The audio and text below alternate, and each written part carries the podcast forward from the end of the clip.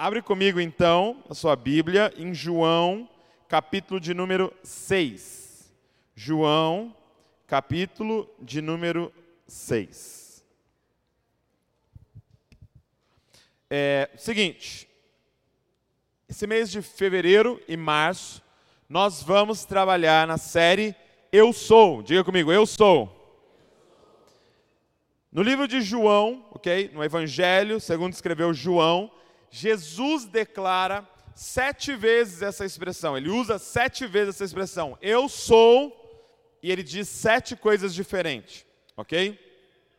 Então, nesses dois meses, ou nas próximas sete semanas, nós vamos ver o que, que Jesus disse sobre ele.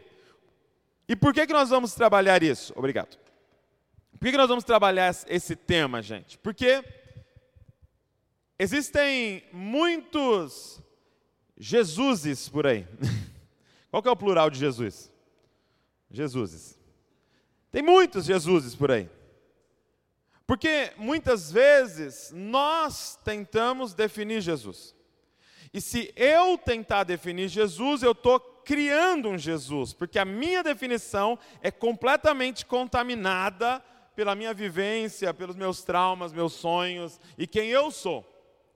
Então, na verdade, é uma projeção minha esse Jesus que eu estou tentando definir. Se a gente pedisse para cada pessoa que existe na Terra falar quem é Jesus baseado na sua opinião, íamos ter 7 bilhões de Jesuses por aí. Porém, o que muda as nossas vidas é ter um encontro com o verdadeiro Jesus. Então, quando o assunto é Deus, e eu, coloquei isso na lição DNA na semana passada, quando o assunto é Deus, gente, quando nós vamos falar de Deus, nós não podemos usar a frase eu acho que. Nós não podemos usar a frase na minha opinião. Eu penso que. Por quê? Porque eu acho que é uma criação minha. E muitas vezes você está seguindo um Jesus que você criou ou que alguém criou. Quando o assunto é Deus, a única forma segura é se esse Deus se autodefinir. É se esse Deus disser para a gente quem Ele é. Então, quando o assunto é Deus, precisa vir acompanhado da frase: a Bíblia diz que Ele é. Então, todas as vezes, se em algum momento você vê eu meio fora da casinha e eu falar eu acho que, ignora o que eu estou falando, ok? Ok? mas quando você vê eu falando, a Bíblia diz que, você pode confiar, mas dá uma conferida lá também, tá bom? se está falando isso mesmo. Nós estamos falando de um Deus que Ele se define. Então nós vamos ver semana após semana o que Jesus disse que Ele é. Eu sou. E essa expressão é muito interessante, porque nós estávamos lendo Êxodo juntos, chegamos em Levíticos, amém? Quem está sobrevivendo aí, Levíticos? Muito sangue, muito animal sendo morto, sangue espirrando para todo lado. e em Êxodo a gente viu que Deus chama um homem chamado Moisés para libertar a família de Jacó, que virou Israel, né? Então é a família de Israel estava como escravo no Egito. Então Deus chama Moisés para libertar o, povo dele. E aí ele está ali convocando Moisés né, na, na sarça ardente, a árvore pegando fogo lá tal. E aí Moisés aceita o desafio e Moisés fala assim: beleza, mas quando eu for libertar o povo, eles vão perguntar, mas que, que Deus que é? Porque no Egito tem um monte de Deus. Que Deus que te mandou? E aí Moisés pergunta, qual o seu nome? Quem lembra? Qual a resposta de, de Deus? Diga para eles que eu sou te enviou. É, é, a expressão no hebraico Yahvé, ou algumas vezes você vai ver Jeová, né? numa, numa forma mais aportuguesada do, de Yahvé. Jeová, mas a, a tradução é: diga para eles que eu sou, te enviou. O que, que Jesus está fazendo aqui, que João percebeu e deixou isso no livro dele? É Jesus andando por toda parte dizendo: Eu sou o pão da vida, eu sou a luz do mundo, eu sou a ressurreição e a vida. Eu sou, e ele vai, ele vai declarando, e ele vai revelando quem é esse Iavé do Antigo Testamento. Ele vai abrindo essa revelação para nós, de forma que agora nós podemos conhecer Ele ainda mais, por causa da revelação de Jesus. E a primeira coisa que nós vamos ver é: Eu sou o pão da vida. Foi a primeira declaração dele em João, capítulo de número 6. E o que nós vamos fazer? Eu vou lendo com vocês e nós vamos parando e vendo, e vai ser melhor assim, porque é um texto bem grande, são 60 versículos é, em João 6. Nós não vamos ler todos, mas nós vamos passar pela maioria aqui. O texto começa, e eu quero que você vá olhando aí na sua Bíblia, ele começa com um milagre muito conhecido.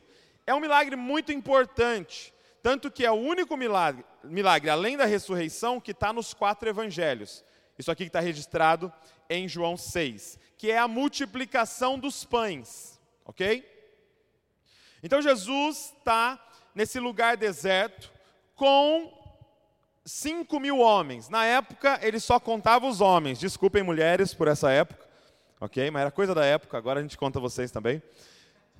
Só contava os homens, não contavam crianças e mulheres. Então, é, é, todos os estudiosos dizem que havia pelo menos 20 mil pessoas no lugar. Então, você imagina Jesus num lugar deserto, com 20 mil pessoas, uma multidão, ouvindo ele e ele fazendo milagres. Eles estavam ali há tanto tempo que eles já estavam com muita fome. Ok? E se Jesus mandasse eles embora, eles estavam tão longe de algum povoado que eles é, desmaiariam no caminho. Então ele diz para os discípulos: Ó, oh, vamos dar comida para eles. E os discípulos ficam em desespero, falando: Como? Como que a gente vai dar comida para eles? Como é que nós vamos fazer isso? Se a gente tivéssemos aqui 200 é, é, denários, que seria 200, o, o, o, um denário é o que você recebe um dia de trabalho, nós tivéssemos é, dinheiro de quase um ano trabalhando, não dá para dar comida para todos eles. E aí Felipe, perdão, e André falam uma coisa que você fica, dá a impressão que ele estava fazendo uma piada, né? Ele olha para Jesus e fala assim, ó, tem um menino com cinco pães e dois peixes aqui. aí Jesus fala, pode ser, traz aí a marmita do menino. Aí os discípulos vão e falam para o menino: perdeu. Provavelmente o menino deu aquilo para Jesus. Jesus levanta, agradece e pede para eles começarem a repartir. Jesus faz esse milagre extraordinário. Cinco pães e dois peixes, e de repente 20 mil pessoas comem até se saciar. E aí tem um detalhe no texto que faz toda a diferença. Além de todos comerem, saciarem, sobram quantos cestos? Quem lembra? Doze. Presta atenção. Toda vez que um judeu ouve doze, ele lembra de uma coisa: Israel. Porque doze é o número das doze tribos. São as doze tribos de Israel. Então ele, ele alimenta esse povo todo e sobram doze cestos. Na hora clica dentro deles. Entendi. O que, que eles entenderam? Eu quero ver se vocês entendem isso, mesmo vocês não sendo judeu, vamos ver se vocês entendem isso. Olha a cena: um lugar deserto, uma multidão, um líder na frente, de repente essa multidão está com fome e esse líder faz aparecer pãozinho. E ainda acaba com 12 cestos. De quem eles lembraram na hora? Hã? Moisés. Na hora eles falaram: é o que Moisés tinha previsto. Porque Deuteronômio capítulo 18, você não precisa abrir, eu vou abrir para você aqui. Ó. Olha o que está escrito em Deuteronômio capítulo 18, verso de número 15. Moisés falando, ó. O Senhor seu Deus fará com que do meio de vocês, do meio dos seus irmãos, se levante um profeta semelhante a mim. A ele vocês devem ouvir. É uma promessa messiânica vai vir do meio de Israel um profeta que semelhante a mim vai fazer um êxodo, semelhante a mim vai libertar vocês. A eles você deve ouvir. A ele vocês devem ouvir. Quando Jesus fez aquele milagre, clicou dentro deles. Entendi. É o profeta. é o Messias, é o Cristo, é o enviado de Deus, é Ele que está diante de nós. Agora, olha o que eles fazem. Verso de número 14, João 6, 14. Olha o que eles fazem. Quando as pessoas viram o sinal de, que Jesus havia feito, disseram: Este é verdadeiramente o profeta que devia vir ao mundo. Então, só olha para mim aqui, presta atenção. V vamos, vamos entender a cena. Eles chegaram na conclusão: é o Messias. Eles chegaram na conclusão: é o Cristo. É Ele. O que, que eles deveriam fazer, ou o que, que você faria, ao descobrir o Cristo, o Messias, e a vé encarnado, Deus, está no lugar? Nós estamos na presença de Deus, nós estamos na presença do Cristo, nós estamos na presença do, do que foi previsto por todas as Escrituras. O que, que você faz ao chegar diante dele? E olha o que esses homens fizeram. Verso 15: Jesus ficou sabendo, porque Jesus via a intenção do coração. Jesus ficou sabendo que estavam para vir com a intenção de fazê-lo rei à força. Como é que você se encontra com Deus e você quer forçar Deus a fazer alguma coisa? Aqui, gente, eu quero te falar um primeiro problema. Jesus não é um, um acelerador da sua vontade.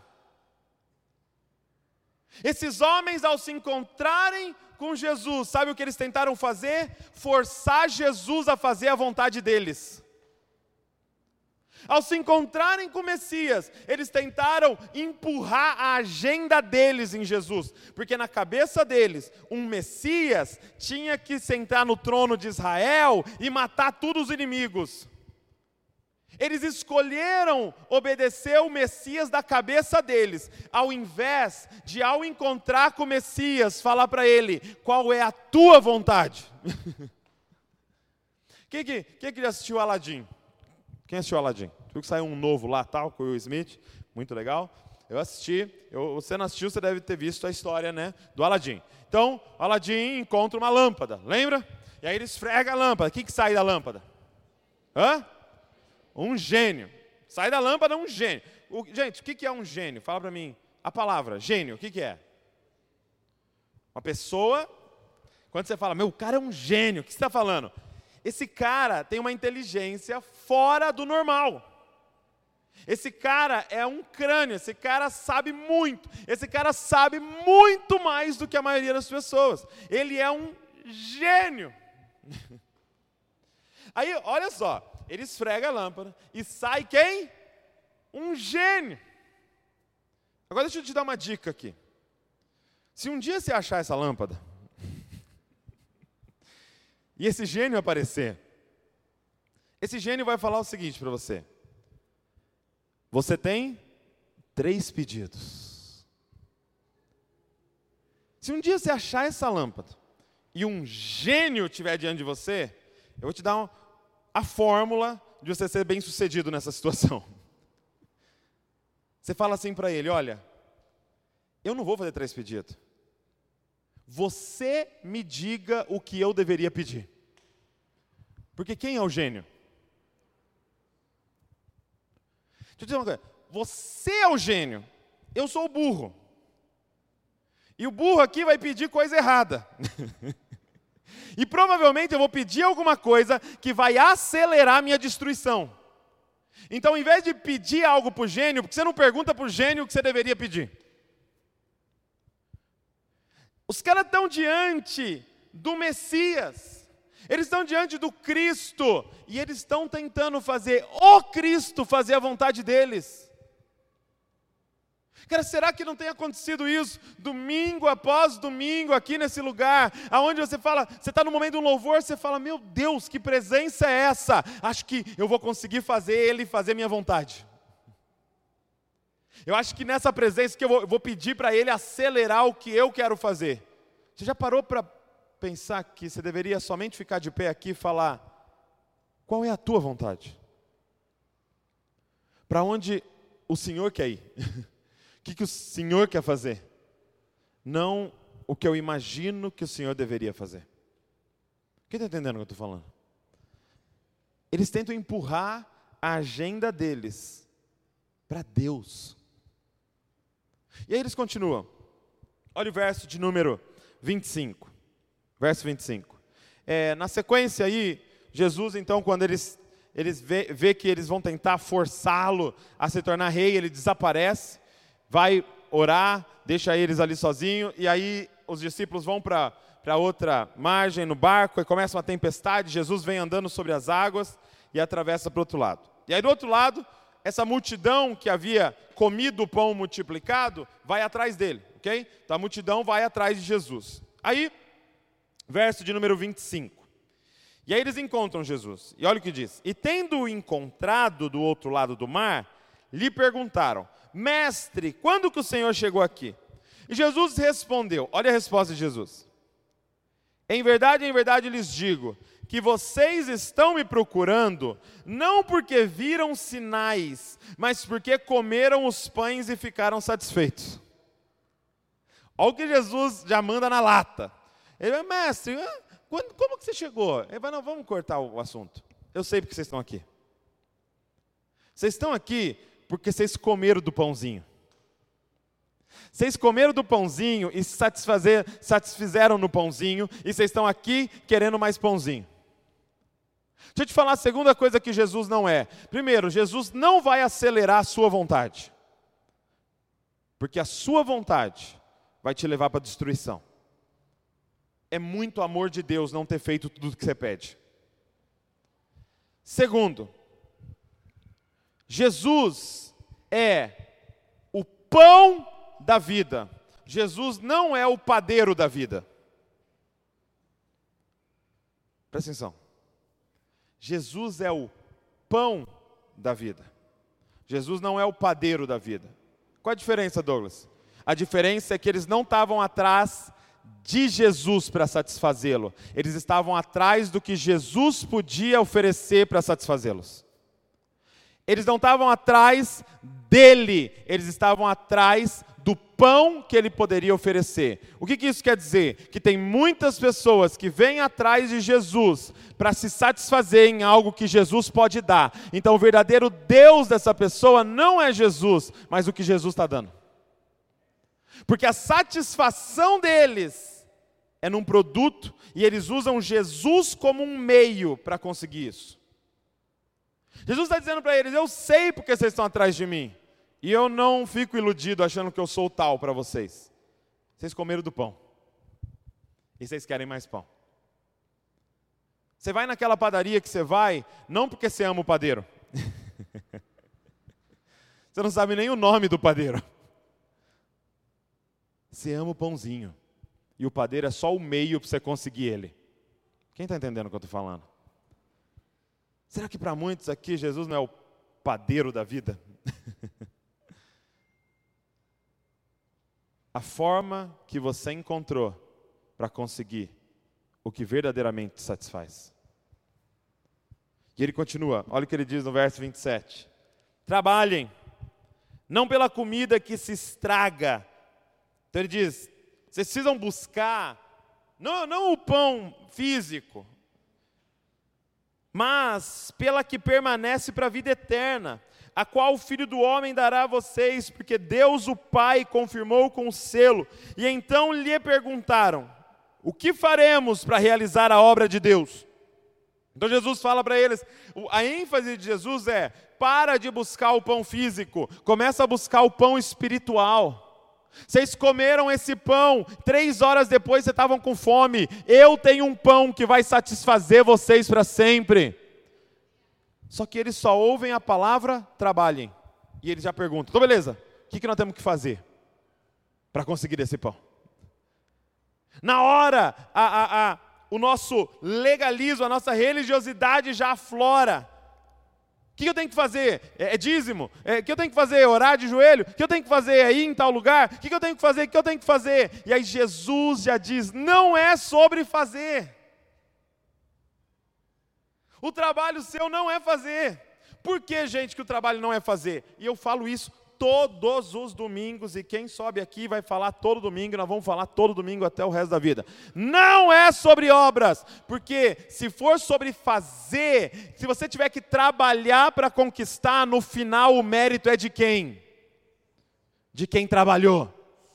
No final, quem vai ser glorificado? Você, porque você conseguiu, porque você é um crente top. Não é sobre fazer porque ele não vai dividir a glória dele com ninguém. No final, nós vamos ter que levantar a mão e falar: é tudo sobre ele, por causa dele, por meio dele e para ele. E se não fosse ele, nada poderíamos fazer. Não é sobre fazer. Aí ele diz, uma declaração maravilhosa. Olha o verso de número 29. Jesus respondeu: A obra de Deus é esta. Olha aí, obreiros. obreiros da casa do Senhor. A obra de Deus é essa que vocês creiam naquele que ele enviou. Sabe qual é o nosso trabalho? Crer. O que eu faço, Douglas? Creia. O seu trabalho é crer. E ele está falando aqui de como conseguir o pão, né? Como conseguir o pão? Creia. Seu trabalho é crer. Sabe o que isso me lembra? O trabalho de uma criança. Como é que criança consegue pão? Vamos deixar mais lúdico. Como é que criança consegue leite? Crendo. Ela só crê. Ela crê que ela tem o quê? Pai. Trabalho da criança é crer que ela tem pai. Trabalho da Luísa é crer que ela tem pai, que o pai dela ama ela e que o pai dela pode prover para ela. Só. Ela não tem como trabalhar. Ela não tem como juntar dinheiro. Ela não tem como ir na padaria. Ela só tem que crer. Você crê? Sabe, esse texto todo está fazendo referência a Êxodo e o maná. Lembra em Êxodo? O povo todo lá, com fome, começa a murmurar. Moisés ora e Deus começa a mandar um pãozinho do céu toda manhã. Quando no primeiro dia que chove o pãozinho do céu, os israelitas todos pegam o pãozinho e aí alguns fazem uma coisa, o quê? Quem lembra? Que alguns já fizeram no primeiro dia já pegaram a mais para o segundo dia. Por quê, gente? Porque eles queriam o pãozinho que Deus tinha para enviar, mas não confiavam em Deus. Ele está dizendo: choveu hoje, mas não sei se vem amanhã. E Deus até proveu hoje, mas não dá para confiar em Deus todo dia. E aí eles querem pegar mais. Imagina seu filho e sua filha falando, pai, posso pegar uns pãezinhos para amanhã, pôr embaixo da minha cama lá? Porque eu não sei se o Senhor vai dar amanhã pão para mim. É por isso que Jesus ensinou a gente a orar assim, ó. É a oração do maná. Presta atenção. A oração louca que a gente faz. Pai nosso que estás nos céus, santificado seja o teu nome. Venha a nós teu reino. Seja feita tua vontade, se na terra como no céu. E o pão nosso de cada dia nos dá hoje. Olha o que você está orando, Senhor, não me dá pão para dois dias, me dá pão só para hoje, porque amanhã eu sei que o Senhor vem. Eu não preciso de pão para dois dias, porque eu sei que o Senhor está todos os dias comigo até o fim dos tempos. Eu posso, eu posso ter pão só para hoje. Meu, você dorme tranquilo tendo pão só para hoje? Você dorme tranquilo tendo provisão só para hoje? Ou você tem que ter assim um, um, uns dias na conta bancária para você ficar tranquilinho assim? Ele está dizendo, cara, vocês têm um trabalho que é mais difícil do que essa obra de Deus que vocês imaginam. O trabalho de vocês é crer. Crer. A obra de Deus é essa: creia em mim, que eu estou cuidando de vocês. Creia em mim. E olha, verso de número. Verso de número 30, diz assim: olha. Então eles disseram: Que sinal o Senhor fará para que vejamos e creiamos no Senhor? O que o Senhor pode fazer? Nossos pais comeram maná no deserto, como está escrito: deu-lhes a comer pão do céu. Jesus lhes disse: Em verdade, em verdade lhes digo, que não foi Moisés quem deu o pão do céu para vocês. Quem lhes dá o verdadeiro pão do céu é meu Pai, porque o pão de Deus é o que desce do céu e dá vida ao mundo. Olha o que eles fazem. Eles dizem assim: beleza, Jesus, então, está pedindo para a gente crer em você, então, prova para nós que você é Deus. Prova para nós que você é de Deus. Prova, eu quero uma prova. Só que entenda quem está falando isso para Jesus: quem estava no deserto e comeu o pão multiplicado. Ou seja, não tem sinal que vai mudar a cabeça de um incrédulo. Não tem sinal, sinais que. Gente, tem gente que viu um monte de milagre. Tem um monte, amigo seu, começa a conversar com amigo seu desviado. Ele já viu um monte de coisa na igreja. Não é questão de sinais, é questão do coração.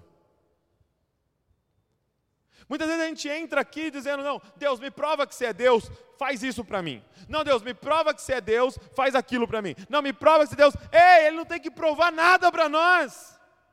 Ele é Deus, nós somos as criaturas. Com a tamanha arrogância nossa de dizer: é, Me prova então. Isso é Deus. E ele diz: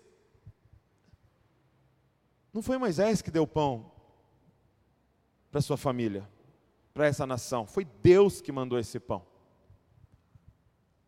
E aí ele diz o seguinte, verso de número 35.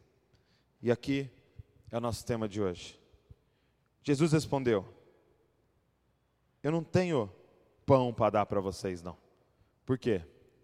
Porque eu sou o pão da vida. Então, o que Jesus está dizendo assim, olha, vocês estão buscando um o quê, mas a resposta é um quem. Vocês estão buscando o que eu posso dar para vocês, mas a resposta é está em quem eu sou. Eu sou o pão. Então você não tem que comer do que eu vou dar para você, você tem que comer de mim. Você tem que se alimentar de mim. Eu sou o pão que satisfaz. Olha o que ele diz: Eu sou o pão da vida, e quem vem a mim jamais terá fome, e quem crê em mim jamais terá sede. Ele está dizendo, e ele, e ele, diz isso: o, o, a família. Israel comeu o pão no deserto, comeu o maná e todos morreram, mas aquele que comer da minha carne e beber do meu sangue, jamais morrerá, porque no último dia eu ressuscitarei essa pessoa e ela viverá eternamente. Eu tenho a vida eterna. Gente, o que nós estamos falando aqui hoje não é de satisfação terrena simplesmente, estamos falando de vida eterna. Nós estamos falando aqui com as pessoas hoje aqui dentro que são um pouco mais ambiciosas do que ter uma vida boa. Nos próximos 50 anos, 40 anos. Nós estamos falando de gente aqui que quer vida eterna. Que quer ser ressuscitado com Cristo, entrar no milênio com Cristo e viver eternamente com Deus. Ele está dizendo: Eu sou o pão da vida. Agora, a pergunta para nós aqui nessa tarde é: como comer? Porque é uma ilustração, correto?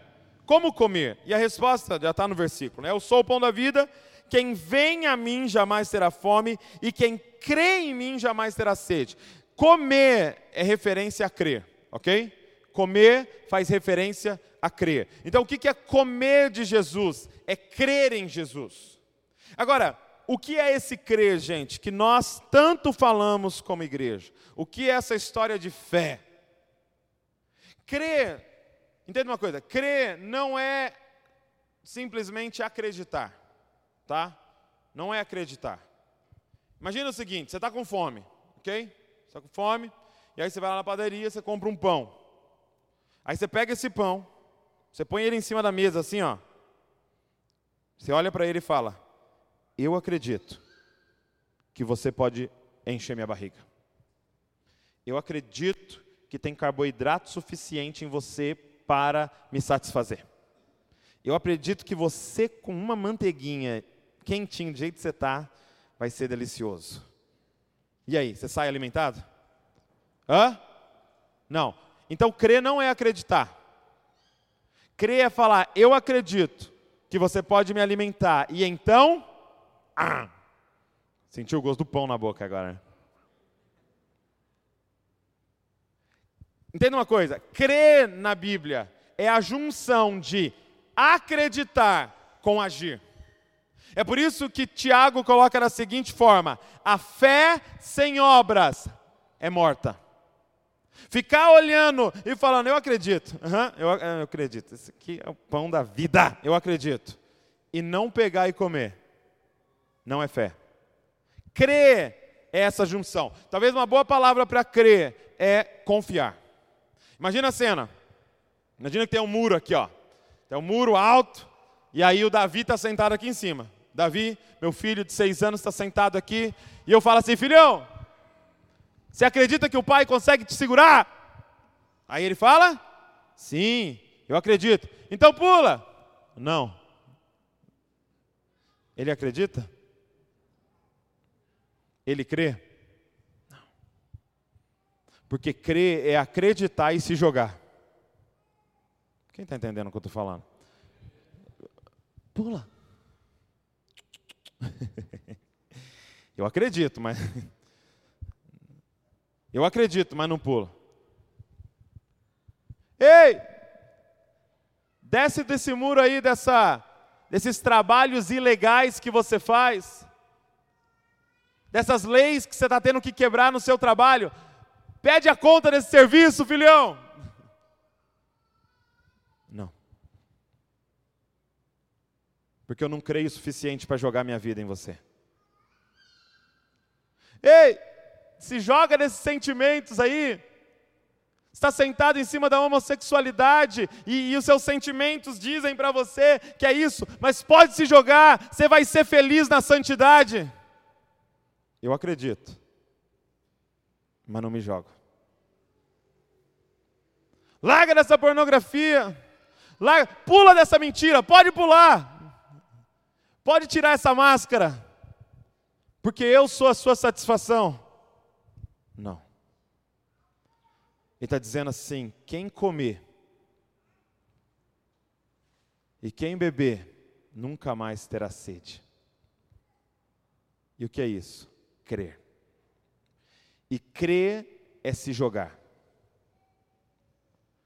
Crer não é simplesmente um acredito e por isso eu venho aqui todos os domingos. Crer é agir. Crer é obras. Crer é você saber, é meu pai que está lá embaixo e ele nunca vai me derrubar.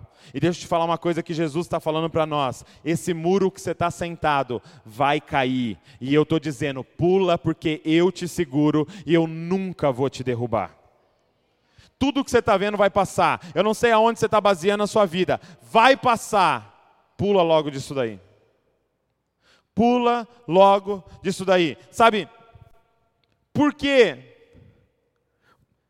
O que, que nós temos, o que, que nós temos que comer, gente? Quando Jesus diz, eu sou o pão da vida, o que, que, o que, que nós temos que comer? E ele, e ele diz para nós, olha o verso 53, ele diz assim: Jesus respondeu: Em verdade, em verdade lhes digo, que se vocês não comerem a carne do filho do homem e não beberem o seu sangue, não terão vida em vocês mesmos.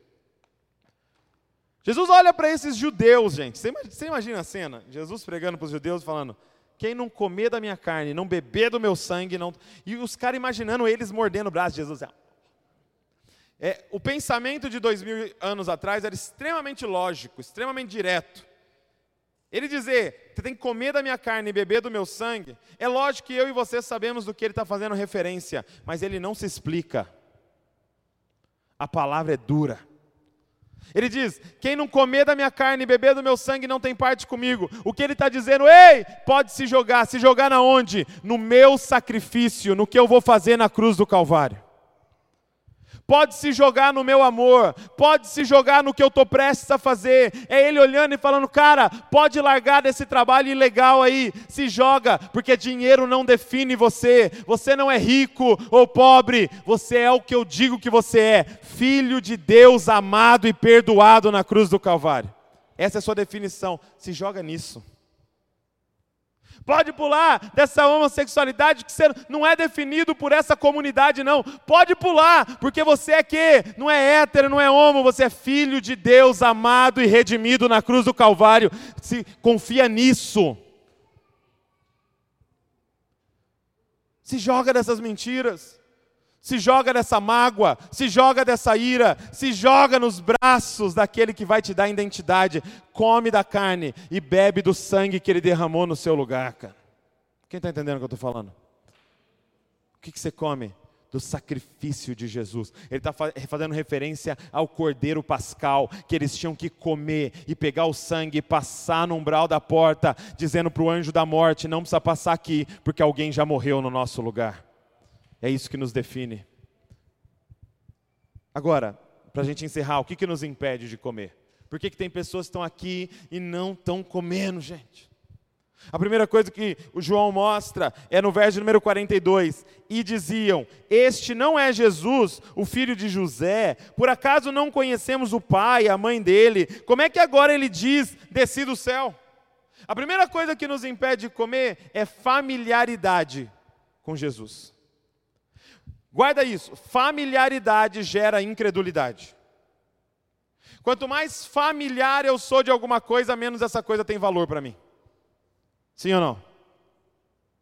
Familiaridade gera incredulidade, intimidade gera fé. Então você não foi chamado para ser familiar de Jesus, você foi chamado para ser íntimo de Jesus. Qual é a diferença? A diferença é quando você fica tentando saber sobre Jesus sem se relacionar com Jesus.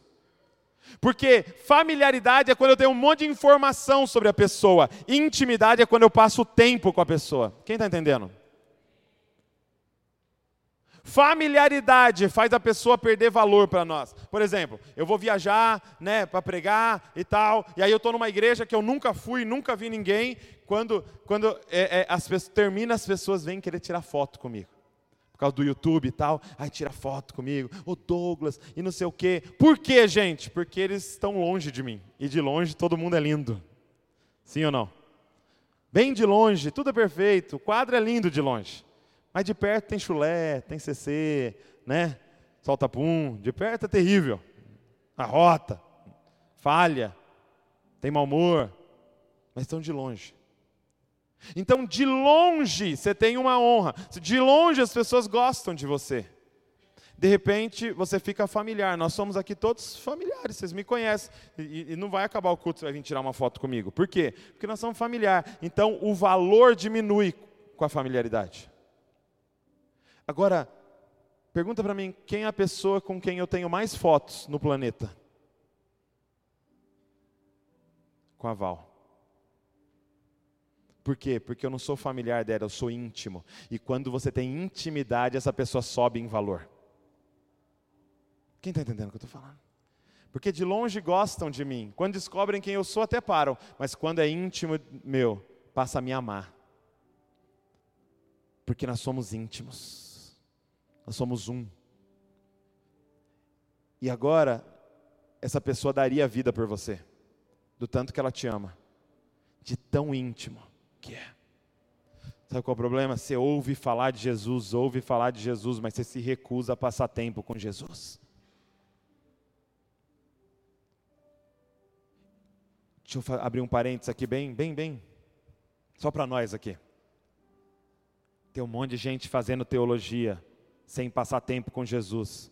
E a teologia vai destruir ele. Porque ele vai ter um monte de informação sobre Deus, sem se relacionar com Deus. E Deus não é um objeto para estudar, é uma pessoa para se relacionar. É intimidade. Familiaridade faz com que a gente não coma. Eu conheço o pai dele. Eu conheço a irmã dele. Ih, cresceu aqui. Esse menino jogava bola ali no, no bairro ali. Ele não é o pão da vida. E a segunda coisa que nos faz se recusar a comer é porque esse pão é indigesto. Meu irmão, esse pão é amargo. Esse pão, o gosto é ruim na boca. Olha só o que diz aqui no verso de número 60, olha comigo. Muitos dos seus discípulos, tendo ouvido tais palavras, que palavras? Come da minha carne, bebe do meu sangue. Eles estavam ouvindo, o, o Jesus dá um discurso quase de canibal. sem se explicar para a multidão. Todo mundo foi embora e os discípulos falando assim, ó: "Duro é este discurso, quem pode suportá-lo?" Mas Jesus, sabendo por si mesmo que os seus discípulos murmuravam a respeito do que ele havia falado, disse-lhes: Isto escandaliza vocês.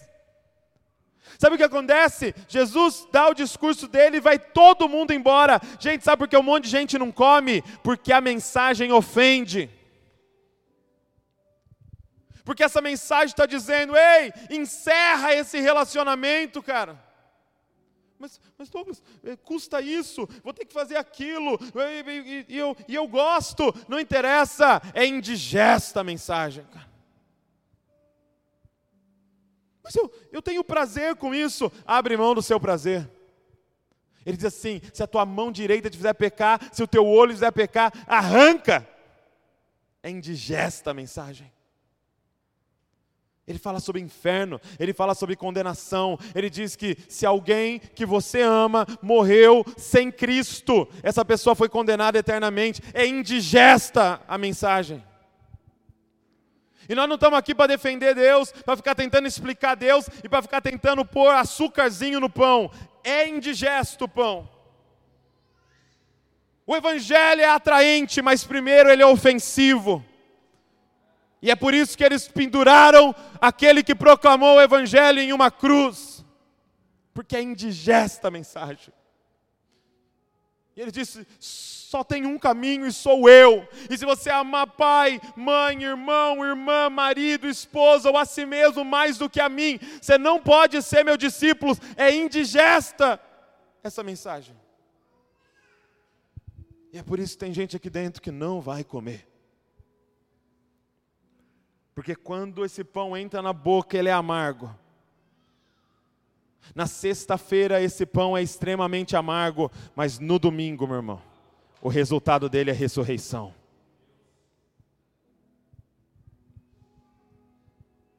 Esse pão ofende na sexta, cara, e atrai no domingo.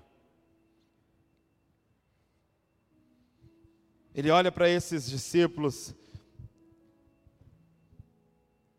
No verso 66, ele diz: Diante disso, muitos dos seus discípulos o abandonaram, porque ele não negocia a verdade para discípulo ficar. E aí ele diz: E já não andavam com ele. Então Jesus perguntou aos doze: Será que vocês também querem se retirar? E sabe, eu sinto no espírito que essa é a mensagem de Jesus para nós aqui. Eu sou o pão da vida, esse pão é indigesto, e se você não quiser se retire. Nós não vamos diminuir a mensagem, nós não vamos diluir a mensagem, nós não vamos pôr açúcar na mensagem. A mensagem é esta: só tem um caminho, é Ele e obediência total a Ele, só. Não tem outro caminho. E fé não é só acreditar, só usar uma Bíblia, fé é a mistura de crer e obras. E obras que custam caro obras que custam emprego, obras que custam sua rotina, seus relacionamentos. É caro seguir a Jesus. Mas nenhum preço que você pagar se compara ao resultado dessa vida seguindo a Ele, cara. Vida eterna. Gente, eu sei que eu um dia vou morrer, mas eu sei que um dia eu vou ressuscitar e viver para sempre. E vocês? Será que vocês também querem se retirar? E verso de número 67, 68, perdão. Simão Pedro respondeu: Senhor, para quem iremos? Se só o Senhor tem as palavras de vida eterna. É amargo. Eu não entendo. Me incomoda. Mas se não incomodar, não é Deus